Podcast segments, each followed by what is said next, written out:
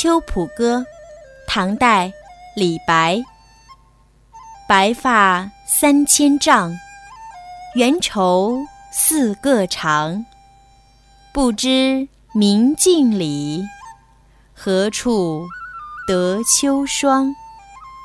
李白一生中三次游览秋浦，这首诗是他第二次来秋浦的时候写的。当时他被皇帝辞退。赶出首都长安，被迫四处游历，内心的愁苦可想而知。于是他发挥丰富的想象，运用夸张的手法写下了这首诗。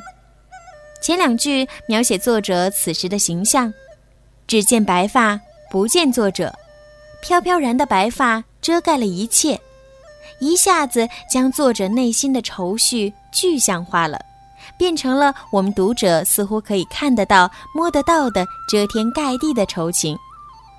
后两句点明作者是在顾影自怜，透过像镜子一样的水面，忽然发现自己似乎在一夜之间就平添了白发三千丈，几乎一夜白头。这当然还是夸张，前两句夸张的是白发的长度，后两句夸张的是头发变白的速度。通过这样两次夸张，就把作者内心的愁思渲染得淋漓尽致了。《秋浦歌》，唐代，李白。白发三千丈，缘愁似个长。